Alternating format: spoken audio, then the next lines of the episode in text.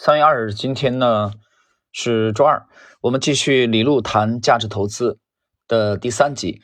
第三集呢是紧接着上一集啊，就是谈到了这个能力圈的问题。能力圈的第三集是谈能力圈的这个呃第二点。呃，在第一点当中呢，李路举了一个这个实际的案例啊，他当时去调研啊一家公司，那个比如说啊就是那个加油站啊，一个是白人经营的。两个加油站啊，对面的，那么另外一个是印度裔的移民啊，美籍印度裔的移民，那么这个移民的压力更大一些啊，因为是自自己的嘛，自己的这个加油站，但另外一个白人就是打工啊，我管求你这个盈利亏损，老子反正拿工资的，所以心态不一样，所以两个加油站的这个呃客流量能差很多，所以李璐通过对细节的观察，呃。给他的这个这个感觉啊，特别的呃震撼。好，接接下来我们看今天的内容。今天内容非常简短啊，我们看这个能力圈。今天紧接着上一集，呃，第二点谈能力圈。一旦你开始用所有者的角度来看生意的时候，你对生意的感觉就完全不同了。如果说我不用真的去买，也能够用生意拥有者这个角度去看待，当然是最理想的。但是从人的心理角度来说，做到这一点很不容易。所以这种心理学的技巧是有用的。我们都有敝帚自珍的心理啊，这是一个成语。那么一旦说这是我的东西了，它哪儿都好。所以一旦你把自己视为拥有者的时候，你会瞬间充满了学习的动力。这话说的对啊啊！一旦是你的，哪儿都好，对吧？俗话怎么说呢？啊，别人的媳妇儿，自己的自己的娃。都是最好的，所以他就假设自己是一个拥有者。我让我公司的研究员去研究一家公司，第一件事儿就是要告诉他：假设你有一个从未谋面的叔叔突然去世了，留了这家公司给你，这个公司百分之百属于你了，那么你应该怎么办？你要抱着这样的心态去做研究。当然，做到这点和你实际拥有还是不太一样的。尤其是我刚开始做投资的时候，个人净资产是负值。所有的钱都是借来的，这给我带来的动力非常大。其实现在也是一样，我们和所有人谈话也都是抱着百分之百拥有公司的心理。我们去公司调研，和谁都得谈，碰到保安也得聊一聊，他的工作做的怎么样，他是不是雇的合理啊？雇佣的雇，我们人力资源的政策是怎么样的？所有的问题都会关心。第三，知识是慢慢积累起来的。但是你必须一直抱有对知识的诚实、诚实的态度，这个概念非常重要。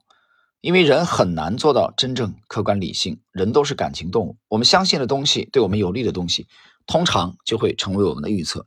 我们总是去预测这个世界对我们很好，而其实客观上我们都明白，这个世界不是为你存在和安排的。所以做到对知识的诚实很难，但是非常重要。知识是一点一点积累起来的。当你用正确的方法去做正确的事，你会发现知识的积累和经济的增长是一样的，都是复利的增长。过去学到的所有经验都能够互相验证、互相积累，慢慢的你会开始对某些事情确实有把握了。嗯，我谈谈感想啊，这句话这句话讲的的确如此啊，知识是慢慢积累的，这个。人到中年，其实你你回顾你走过的路啊，这个你走过的路，那么啊读过的书啊，就以我为例，二十出头就从中国的北方到南方去啊生活，嗯，可是现在在南方生活的时间已经啊明显超过了在北方啊。我之前讲对对南方人和北方人啊，你你以秦岭淮河秦岭淮河为界啊也好，以这个长江为界好，一般是秦岭淮河为界啊。其实这这两种北方和南方人的这个生生活习惯啊，我觉得。啊，语言啊，这个饮食差别都很大的，啊，这个我觉得应该是有一点发言权吧，啊，毕竟啊一多半在在南方生活啊，另外从小又生长在北方，那么读到李路谈的这个知识慢慢积累啊，真是深有感触。早年的时候从小就喜欢阅读啊，就喜欢，当时字儿还都没认全，那四年级就特别爱看这个参考消息啊。之前我曾经呃回忆过这一段啊。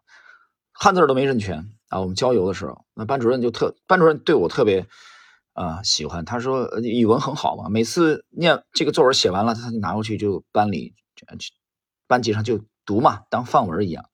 如果哪次没读我的，那我就觉得是很失败、很挫败感，所以也就也就被宠到了这个样子。那么他讲的这个慢慢积累啊，就是我的感觉就是你早年努力的这些啊这些积累，可能一本书啊，可能一句话啊，也可能是一篇文章，嗯，其实都是一种积累。这些东西，我我在上一次曾曾经讲，在这个西米圈的这个。啊，西米的这个专享动态里边啊，我曾经写了一个很简短的帖子，我提到过，提到过我之前一个朋友讲的，他说成功者都是有心人，都是有，当然有人说那程咬金这样的也能成功啊，有这样的案例啊，有这样的案例，那个不用努力，对吧？那这不是我们今天要谈的话题，我们谈一般现象，就是有有心人，做一个有心人，那么你要去储备，有时候这些储备可能是无意识的啊，对，就是我们可能在三十年前读到的书。啊，三十年前的积累或者一门技能，也许到几十年以后才真正的帮到你，才发挥出来。而当时你去学的时候，你并没有意识到，啊，这些积累对你以后啊的人生会有很大的帮助，会有很大的这种助力。所以芒格讲要建这个思维的网状结构就是这样啊啊，你阅读也好啊，你去接触高人也好，接触高手啊，去学习优秀者，都是一种积累。而这种积累，呃。他总会在将来的某一天，啊，展现出他的力量来，而当时你学的时候，并没有真正意识到它的重要性。接着，另外对我来说很重要的一点就是，一定要让你的兴趣和机会来主导研究，不要听到别人买了什么东西，我也跟风去研究。别人的股票和机会是别人的事，与你无关。你只要把自己的事情做好。如果你发现了机会，你就去研究这件事；如果你对某样东西有兴趣，就去研究它。这些机会，这些兴趣。本身会带着你不断的往前走，一点一点去积累你的知识，不用着急啊，就是你按照你自己的兴趣和机会，你不要去啊去跟风啊去研究别人感兴趣的东西，还真是这样啊。这两天有听友跟我交流问啊，说这个呃 说这个争论有争论啊，呃争论什么呢？说这个风格的问题啊，比如说。呃，趋势投资也好，又又是这个，我觉得很扯淡这个话题啊。这跟每年的这个这个冬这个腊八到底要不要吃这个腊八粥啊？冬至要不要吃饺子？俺北方的，我小时候听说了这个说啊，老人都传说冬至不吃饺子，耳朵要冻掉啊，这都是传说而已。就是这个有很多这种很，我觉得这话题挺无聊啊。说老实，但是还得说两句啊，因为真是有有几个人，尤其市场这么一震荡啊，一动荡。啊，就来问说某某大师的这个东西不能用啊，或者是毒草啊，或者是啊伪科学，嗯，怎么说呢？谈谈个人的看法。什么伪科学？证券投资本身就不是科学啊！你要说是某某是伪科学，你这么说也可以啊。但是我这里我谈我的看法。第一，证券投资它不是科学，它本身就不是科学，管你什么基本分析、图表分析。啊，你拿周易八卦来预测都不是科学啊！它也充其量它就是艺术，属于艺术的范畴，听懂了吗？所以不要轻易用什么啊伪科学。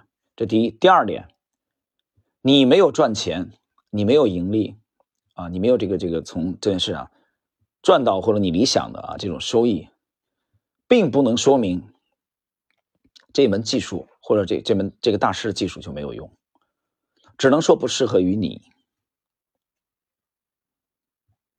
对吧？我早年学过将，啊，潜心去研究，不到两年吧，后来放弃了。那我只能说什么，它不适合于我。但是我不能说没有人通过江恩的体系赚钱，啊，还真有。但是我只能说我没有那个命，啊，我我不适合这个，啊，所以我觉得有有一些很很无聊的啊，这个自己的交易的问题。好了，看今 今天的这个谈能力圈的第三点，也是最后啊一个自然段。最后的结果是每个人能力圈都不一样，每一个价值投资者投资组合都不一样，也不需要一样啊。你不需要跟别人多交流，你要投的东西也不会很多，因为每件事都要搞懂，都需要花很多时间。一只股票，一个公司也是如此啊，讲的非常好啊。你看每个人能力圈不一样，我刚谈过这个话题啊。就这段时间大盘震荡的，有一些投资者交流啊，所以我有时候经常会问啊，有时候他比如教了我，那那直白一点啊，就是你没有经验，人小白的阶段的话，可能有一些很初级的看法，你这些初级的看法往往这个某一个这个证券的这个门派上啊，这个大师的风格上去靠，我觉得这其实就比较滑稽啊，比较滑稽。李璐刚讲了，每个人投资组合都不一样，观点不一样，角度不一样。对吧？你亲父子、亲母女之间都不一样，亲兄弟之间也不一样，那何况是两个人呢？生活在中国不同省份有不同这个阅历的人，有不同的看法，很正常，非常正常。但是不要轻易去否 否定别人，尤其是你没有做到的。那么，你最终建立起来能力圈，能够大概率预测正确的公司，一定很少。而且一定是在自己的能力范围内。如果你他不在自己能力范围内，你也不会花时间去研究。所以你的能力圈必定是在小圈子里。真正的赚钱不在于你了解的多，而在于你了解的东西是正确的。如果你了解的东西是正确的，你一定不会亏钱。李璐谈这个能力圈啊，就是他没有说这个能力圈一定要很大，但是你必须。了解的是正确的东西啊，就是你的体系啊，你的逻辑要是正确的，你掌握的的确是事实。那你是，你掌握了事实，你的数据正确，你逻辑正确，那你的推理必然正确，结论必然正确。用结论去指导你的行动嘛，那行动也正确。啊，这个没有问题吧？所以从风格不同的架头的啊，这些高手也好，大师也好，他们的这个文章演讲当中，我们能学到很多东西啊，学到很多东西。呃，何况风格，每个人的风格都没有说固定的啊。有些人说，啊，这个，这个，比如说那那川菜厨子不能做粤菜，谁跟你说不能做？谁规定的不能做呢？对吧？谁规定的不能做呢？我经常用围棋棋风来来说明啊。一个顶尖的高手，他在成长的过程中，从一个少年，从入段啊，成长为职业的这个九段，到到高手，超一流的棋手。他棋风会经历很多次变化，谁规定你用哪种棋风下棋呢？对吧？吴清源在对日本名人秀哉的时候，棋手就放在天元上，当时在日本棋坛震惊啊，震惊日本列岛，说这大不敬，日本祖宗规定了，第一手就不能下来那里，吴清源就下那里，怎么着？三百六十一个交叉点，艺术嘛，艺术应该有自由，没有自由啊，经常讲没有自由怎么会有创新？没有创新怎么会有繁荣？艺术没有繁荣，那还是艺术吗？那还是艺术吗？他把每个人脑袋都跟钢筋水泥一样的做成同样的模块，那叫艺术吗？你说那叫艺术吗？好了，朋友们，时间关系呢，我们今天的这一集啊就解读到这里。呃，下一集我们继续解读李路谈价值投资的第四集啊，谈这个价值投资人的这个品性的问题。